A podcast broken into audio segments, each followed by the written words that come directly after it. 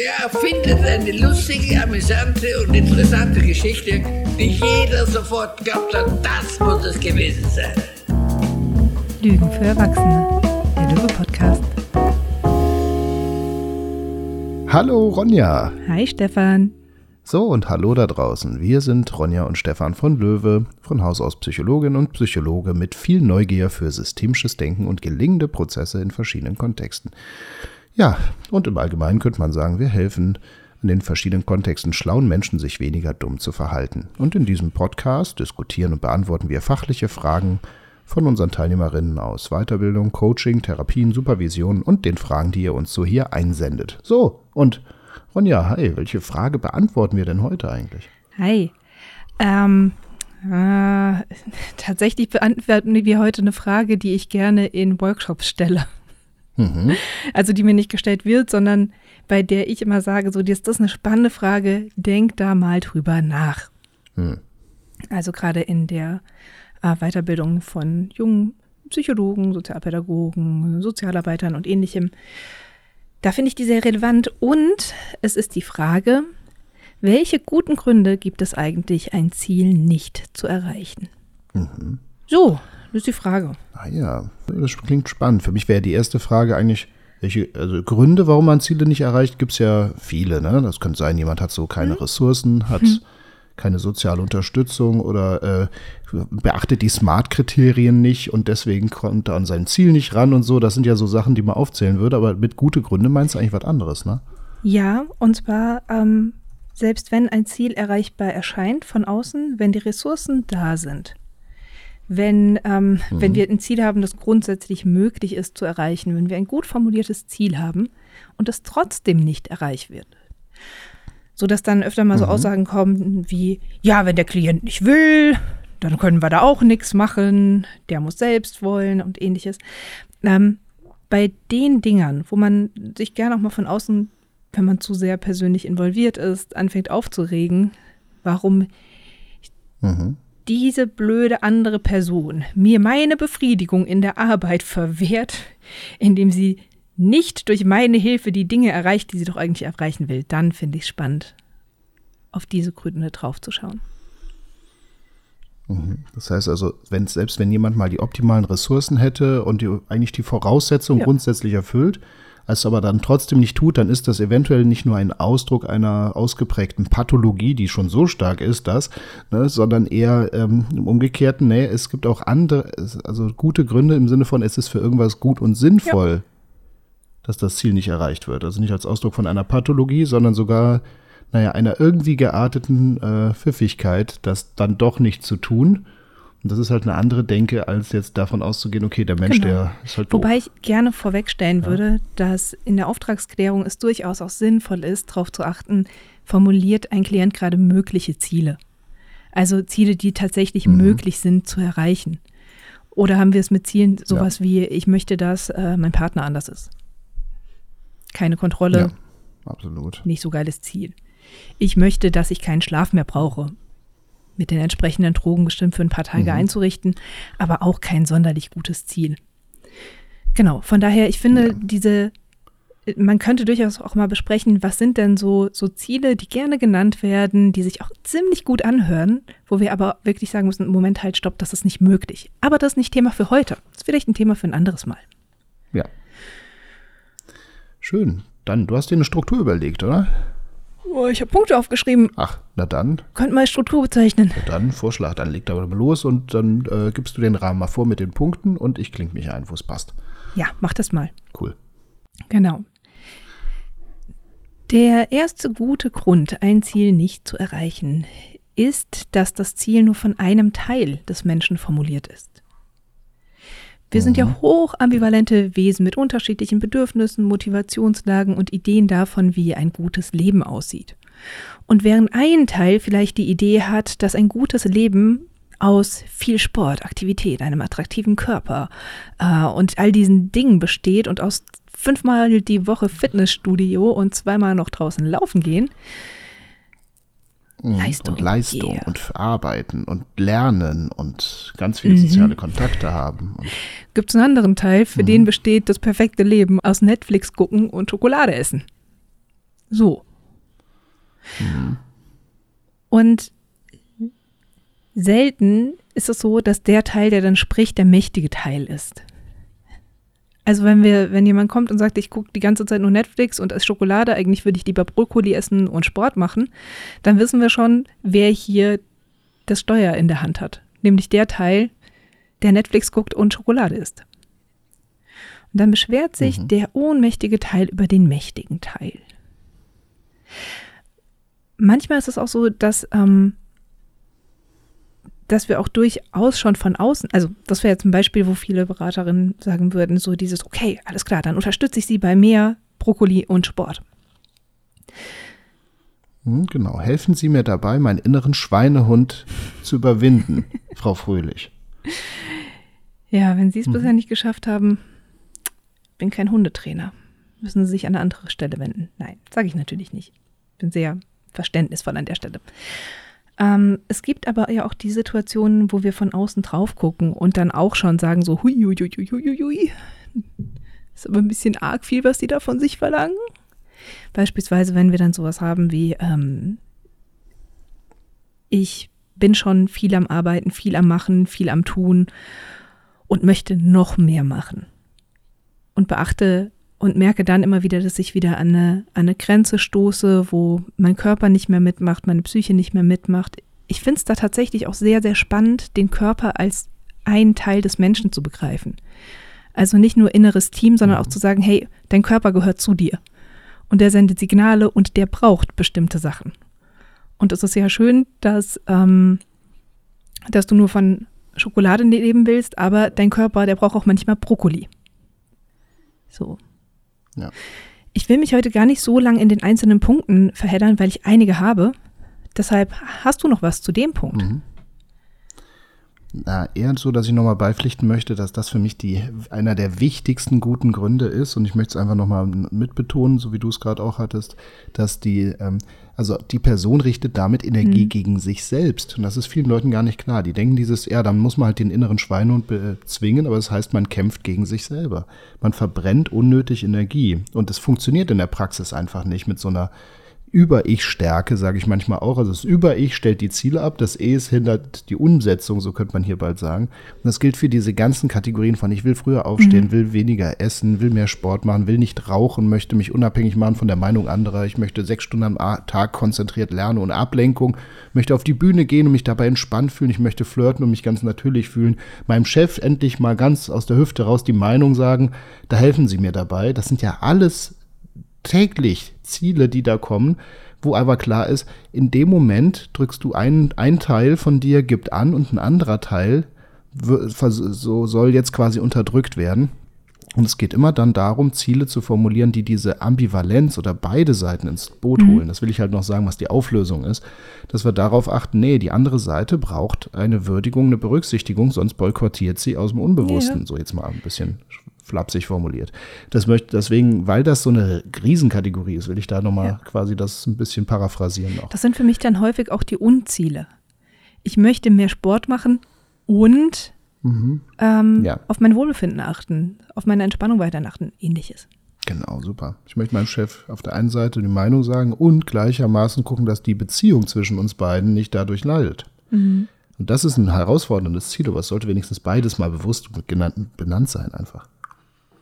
An sich könnte genau. man fast alles, was ich jetzt als nächstes noch sage, irgendwie in dieses Teile- und Anteile-Modell packen. Ich finde es trotzdem wichtig genug, nochmal zu sagen, so dieses, okay, wir können es auch ein bisschen anders sehen, formulieren, sodass es auch für mehr Menschen äh, kopplungsfähig wird.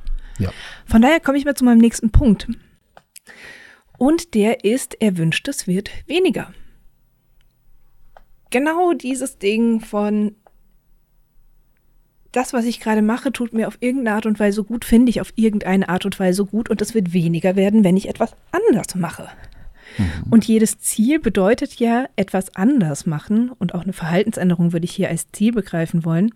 Ähm, muss ein Ziel sein, denn wenn es jetzt schon da wäre, wäre es kein Ziel mehr. Ziele liegen ja immer in der Zukunft. Genau. Und hier können wir einfach fragen, worauf müssten Sie verzichten, um dieses Ziel zu erreichen? Worauf müssten sie verzichten, um dieses Verhalten, das sie doch so gerne an den Tag legen würden, um das an den Tag zu legen? Da gehe ich jetzt noch, ja, letzten Endes, wenn wir das bis ans Ende spinnen, sind wir da auch beim Thema Krankheitsgewinn. Ja, man sagt auch Aber- verdeckter Gewinn dazu, oder? Ja, Genau, der verdeckte Gewinn. Also Ah. was habe ich davon, dass ich das Verhalten noch zeige? ich würde den verdeckten Gewinn da als Unterkategorie nehmen, der ja oftmals gar nicht einem selbst bewusst ist. Ja. Ähm, genau. Aber s- sowas wie, ähm, ja, wenn ich öfter ins Fitti gehe, habe ich weniger Zeit mit meinen Freunden. Das ist ja noch gar kein verdeckter Gewinn, sondern für die meisten Leute was sehr offensichtliches. Mhm, Also eher fast so eine Folge, Folge von der Zielerreichung oder ist es dann nochmal ein anderer Punkt? Hm, würde ich eher als Begleiterscheinung Ah, noch ja. benennen. Aber viele Sachen verschwimmen hier ineinander natürlich. Mhm, genau. Schön. Und dann haben wir natürlich, wenn Erwünschtes mehr wird, kommt Unerwünschtes dazu. Also Sachen, die bisher für mich aversiv waren, auf die ich eigentlich keine Lust hatte, die mir unangenehm waren, die kommen, können mehr dazu kommen.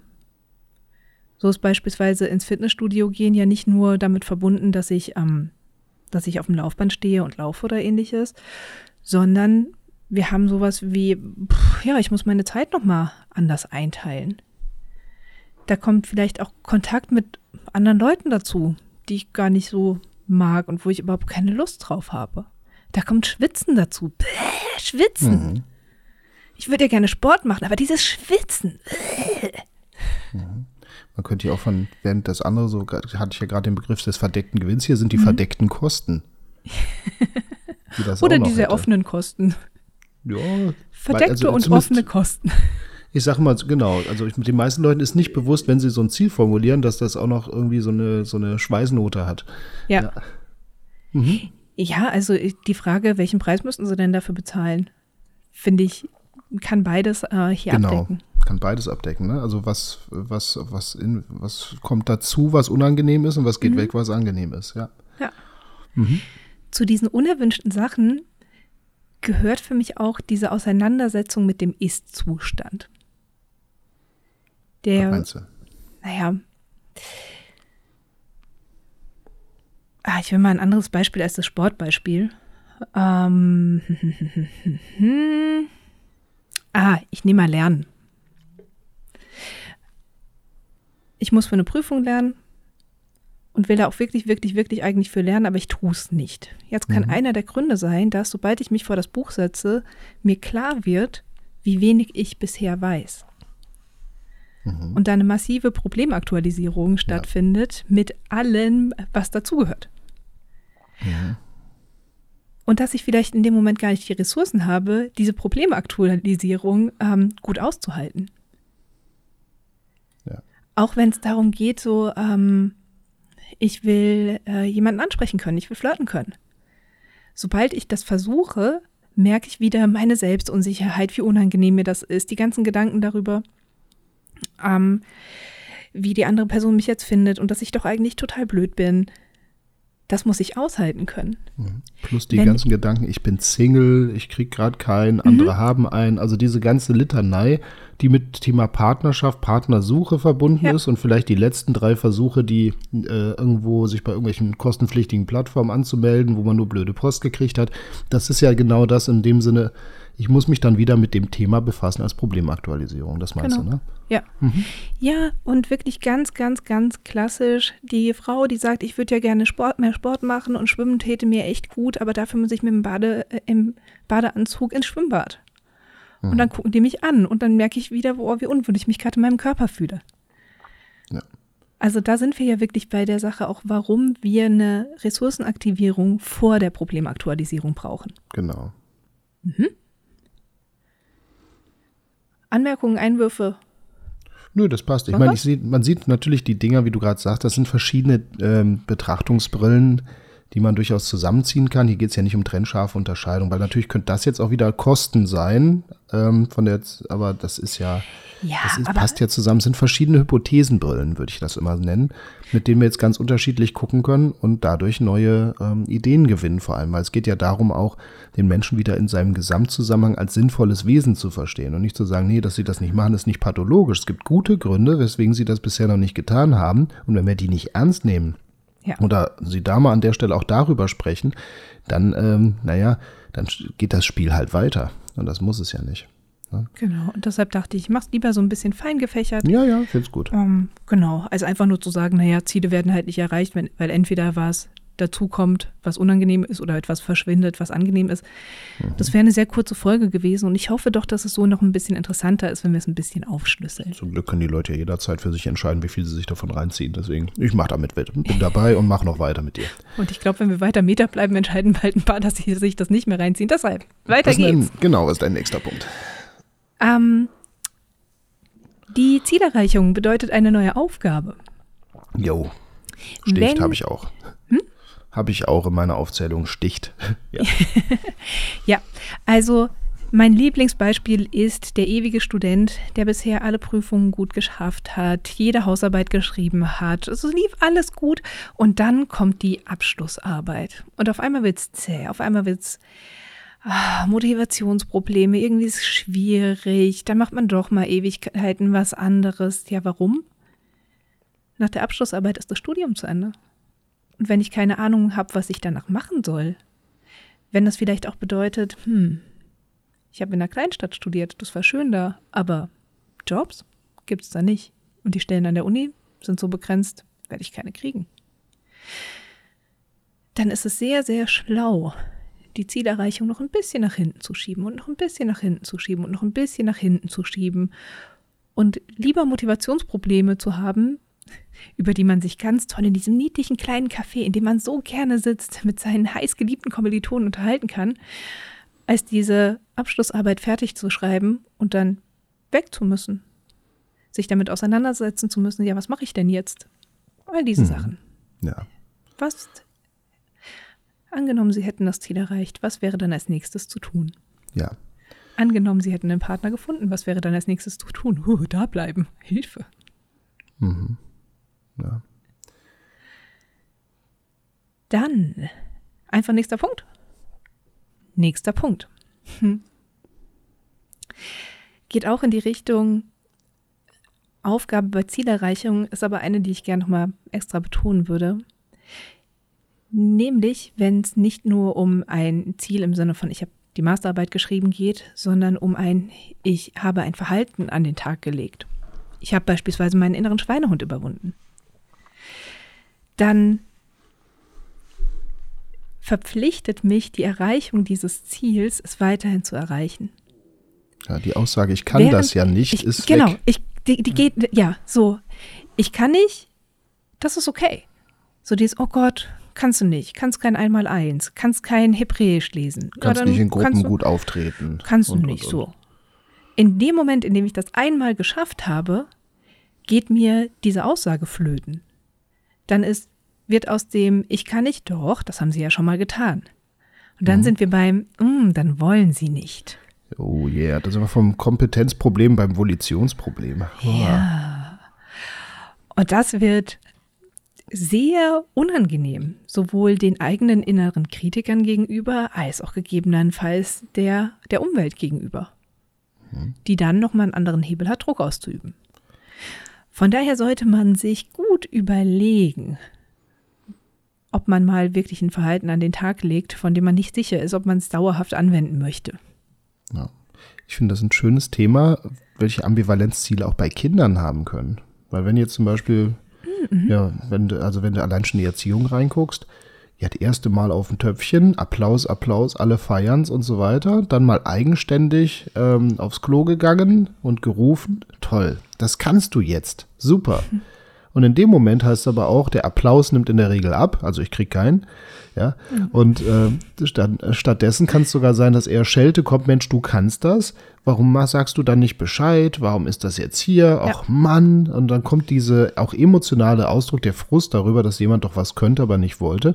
Da ist ja fast manchmal die Entscheidung da, und da denke ich jetzt eher auch an klinische Systeme, die Entscheidung ganz bewusst, gewisse Entwicklungsaufgaben nicht abzuschließen oder gewisse Schritte, die andere als selbstverständlich voraussetzen, dann doch nicht zu können.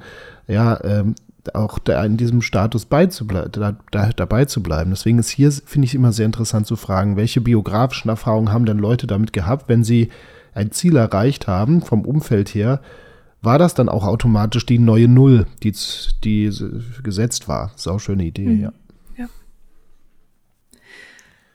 Und gleichzeitig gibt es auch noch einen anderen Aspekt von Dinge hinkriegen. Dinge endlich hinkriegen. Das erreichen, was seit sehr langer Zeit das Herzensziel war. Nämlich, wenn ich dann merke, oh, es lag an mir, nicht im inneren Schweinehund, sondern das lag ganz allein in meiner Verantwortung. Beispielsweise, wie gehe ich mit mir um? Gehe ich liebevoll mit mir um? Unterstütze mhm. ich mich? Mache ich mich frei von ein bisschen Leistungsgedanken? Kann ich mir auf die Schulter klopfen und sagen, Mädchen, du bist okay. Auch wenn es manchmal schwierig ist im Leben, du bist okay. Nachdem ich jahrelang anders mit mir geredet habe, jahrelang mir gesagt habe, boah, ey, wie kann man so sein?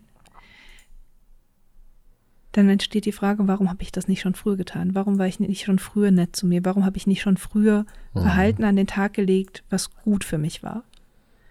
Und dann kommen wir auch in gegebenenfalls wirklich in Phasen von Trauer, Phasen von einem Schuld, einer Schuldfrage auch. Habe ich mir mein Leben bis jetzt zerstört? Wenn es doch ich war, die alleine in der Hand hatte, es zu ändern? Und da sind wir dann wieder in einem spannenden Prozess drin. Aber diese, diese Sache von, wenn ich es jetzt ändern würde, dann würde das heißen, ich hätte, ich konnte es schon immer ändern. Und dann bin ich selbst schuld daran, wie es früher war. Auch wenn die mhm. Leute aus, ähm, aus Beziehungen rausgehen, beispielsweise, die ihnen nicht gut tun. Ja, dann haben wir dieses Thema. Mhm. Ganz relevantes Ding. Ja. ja, und vielleicht nichts, was man bei wenig Beziehungskredit sehr früh ansprechen sollte, aber was, was man auf jeden Fall äh, in dem Hinterkopf haben sollte, gerade wenn es auch um chronifizierte, ähm, gerade wenn es auch um ja, chronifiziertes Verhalten, chronifizierte Muster geht. Mhm. Gerade wenn wir mit Chronifizierung zu tun haben, sind gute Gründe einer der wesentlichen äh, Hypothesenbrillen, die wir aufsetzen müssen. Ja. ja. So, bis zu dem Punkt. Ich habe noch vier. Ja, komm, hau raus aber, und ich guck mal. Ja, okay, gut. Ja, klar, komm. Ich leg, wenn, wenn noch was übrig bleibt, lege ich auch noch zwei bei oder so, aber ich glaube, du, du deckst gerade ganz cool alle möglichen Varianten ab. Als nächstes kommen wir dadurch auch zu den Identitätskonflikten. Mhm.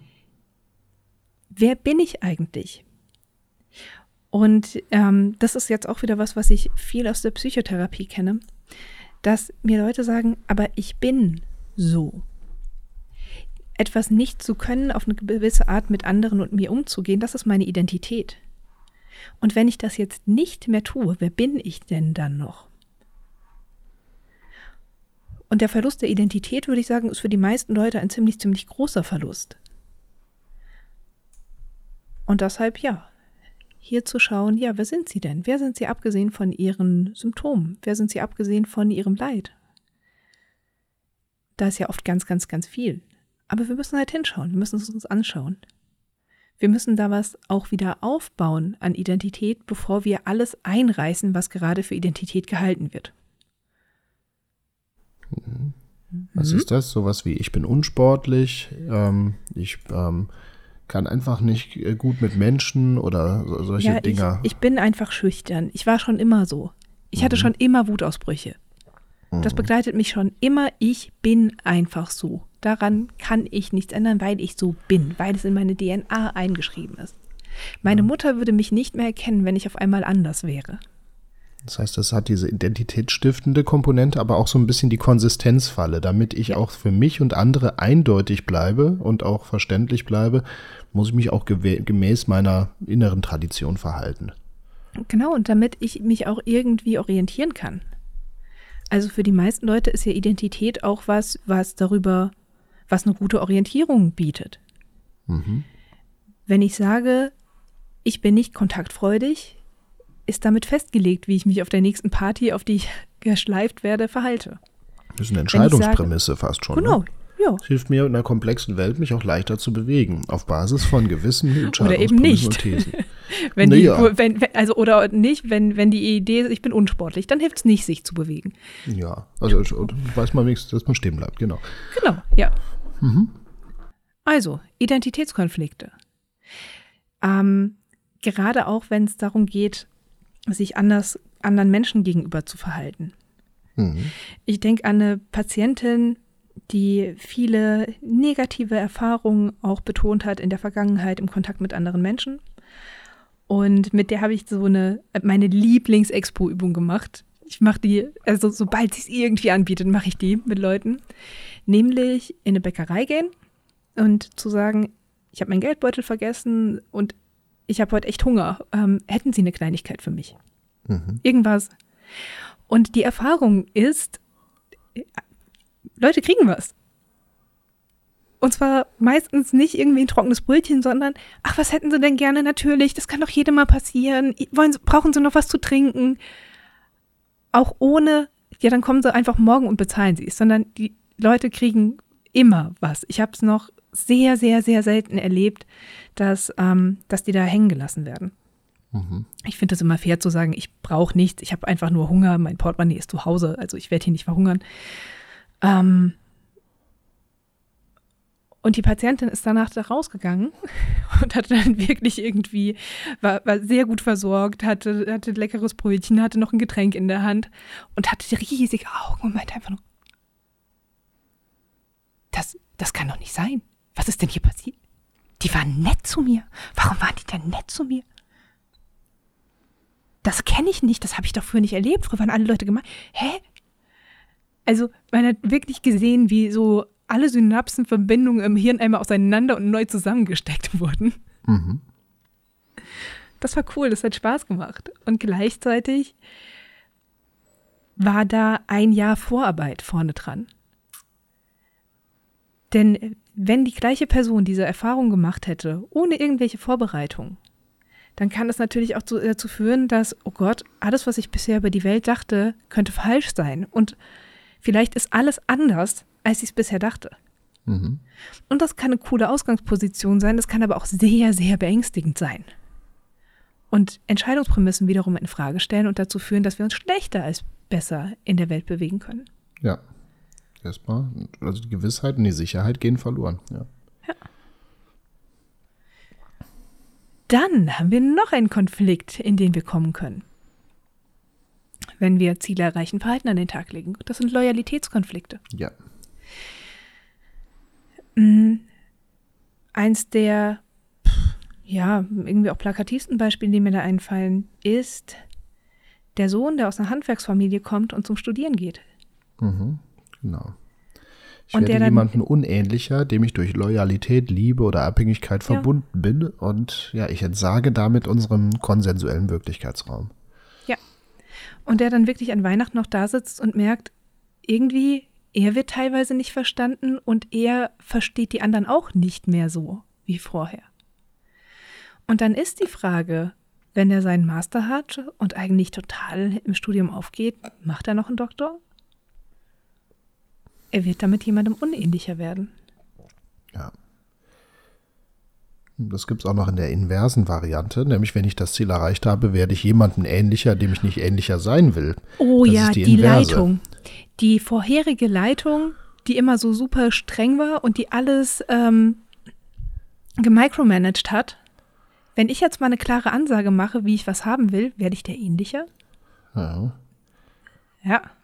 Ja, also das auch noch, das, also in beide Richtungen, ne? Wenn ich mein Ziel erreiche, wem werden sie dann ähnlicher oder wem, äh, äh, wem sind sie dann weniger ähnlich? Das ist auch eine schöne Frage, um so genau diese soziale Dimension noch reinzuholen.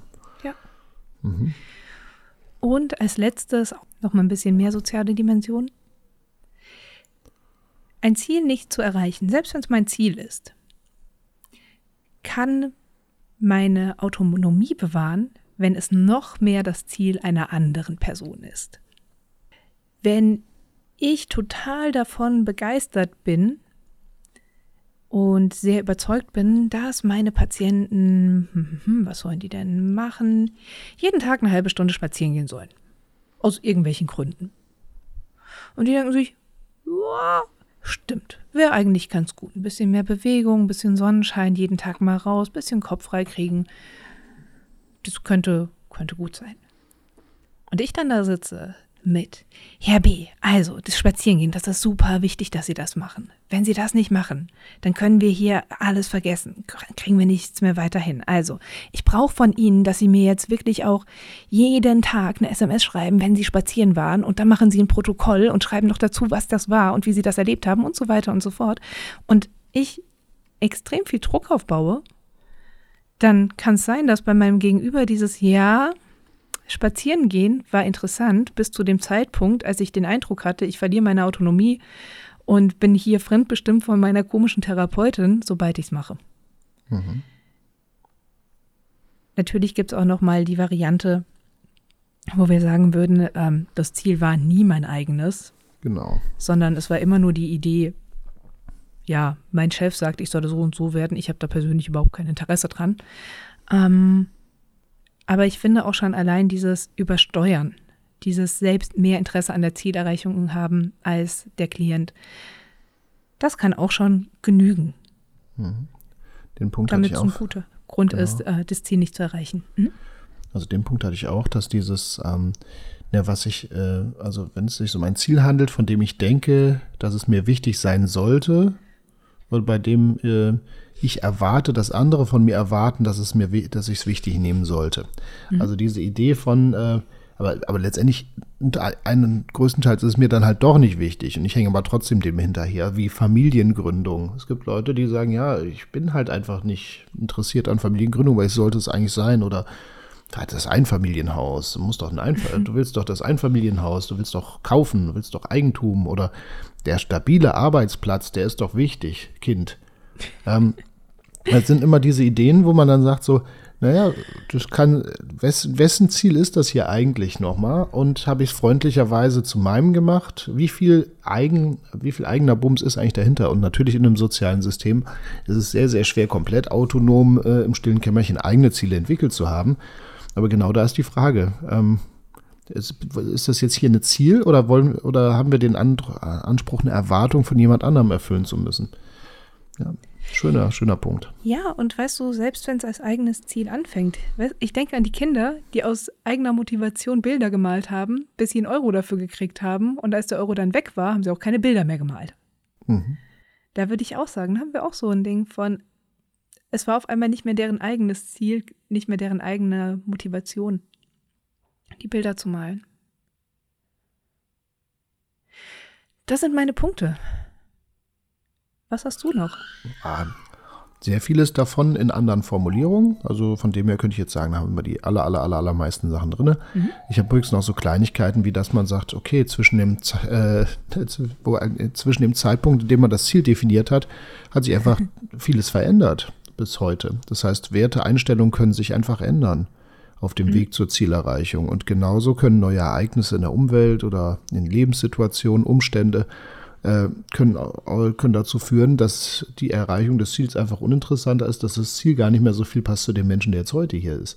Und mhm. das ist auch ganz spannend, dass wir sagen, Ziel, guter Grund könnte sein, das Ziel ist mittlerweile einfach veraltet und stammt noch aus einer anderen Phase, einer anderen Zeit. Und kein Wunder, dass nicht mehr dieselbe Energie reingeht, ähm, da es äh, mittlerweile gar nicht mehr, ja, also sie haben sich schon verändert.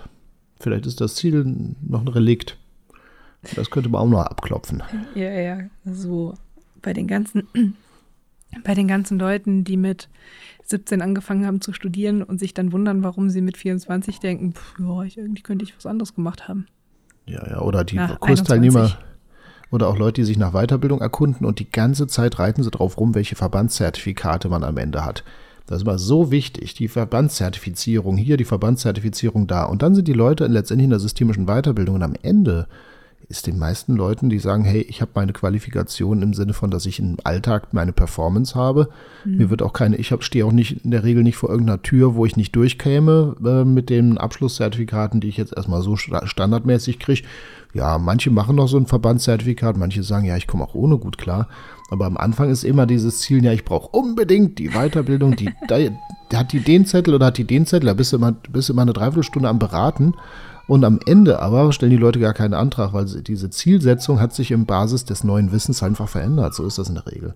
Ja, man merkt, ja. dass du gerade wohl viel mit äh, Leuten telefonierst, die Interesse am Herbstkurs haben, ha? Ja, immer. Immer. Weitere gute Gründe, ein Ziel nicht zu erreichen. Hast du noch einen? Ja, du hast die besten. Die, die besten, sage ich mal, hast du alle drin. Genau. Ja, das hoffe ich doch. So. Cool. Ich, ja, ich habe ich hab noch einen Oberbegriff, aber für das, was du auch genannt hast, nämlich die Bullshit-Kategorie. Da, wo ich jederzeit denke, Bullshit und wenn Beziehungskredit auch da immer wieder sage, Bullshit. Einfach nur damit schöner Kontrast entsteht, die eben diese nicht bekömmlichen Ziele, wo man sich gegen sich Geld selbst richtet und Energie verbrennt, mit dem du angefangen hast, das ist für mich so die Hauptkategorie, die ich jage. Also da ist es wirklich so, dass ich auch sage, ich höre den Leuten zu und ich verstehe ja, wo es herkommt. Ich kann das, ich kann die Leute gut aussehen lassen, dass sie mit diesen Zielen operieren, aber ich kann es nur schwer ertragen, wenn wir mit diesem Ziel jetzt in der Zusammenarbeit weitergehen würden, als wären es Ziele, die wir erreichen wollten. Also ich, das sind so meine, ja. da, da gehe ich in den Dekonstruktionsmodus. Das ist einfach ein wesentlicher Teil. Ne? Was da bei mir eins der wichtigsten Dinge ist, immer wenn sowas kommt wie, helfen Sie mir besser zu leiden, mein Leid besser zu ertragen. Oh ja, das ist auch schön. Helfen Sie mir, ähm, dass ich damit zurechtkomme, dass mein Mann mich nicht respektiert dass es mich weniger stört wie XY, ja, ja. Ja, genau. Also bei all diesen Sachen würde ich immer ganz, ganz, ganz äh, arg prüfen, ist das hier gerade eine gute Idee oder äh, schulen wir einfach die Leute nur drin, besser zu leiden? Ja. Naja, gut, jetzt driften wir. Und damit würde ich sagen. Ja, lassen wir es gut so stehen. Ja, Fragen, Rückmeldungen, Anregungen, gerne wie bisher auch Vielen Dank für die bisherigen Fragen, Rückmeldungen, Anregungen an dieser Stelle. Das äh, freut uns immer sehr, wenn, wenn wir da Rückmeldungen bekommen. Genau, all dieses an podcast.löwe-weiterbildung.de oder an Stefan oder mich äh, über unsere E-Mail-Adressen, Handys, wie uns auch sonst erreicht. Genau. So, danke dir, Ronja, für die Vorbereitung. Ja, danke dir, Stefan, fürs Zuhören und Mitdenken. Naja, gerne. Dann, Dann bis zum nächsten Mal. Bis zum nächsten Mal. Tschüss. Ciao.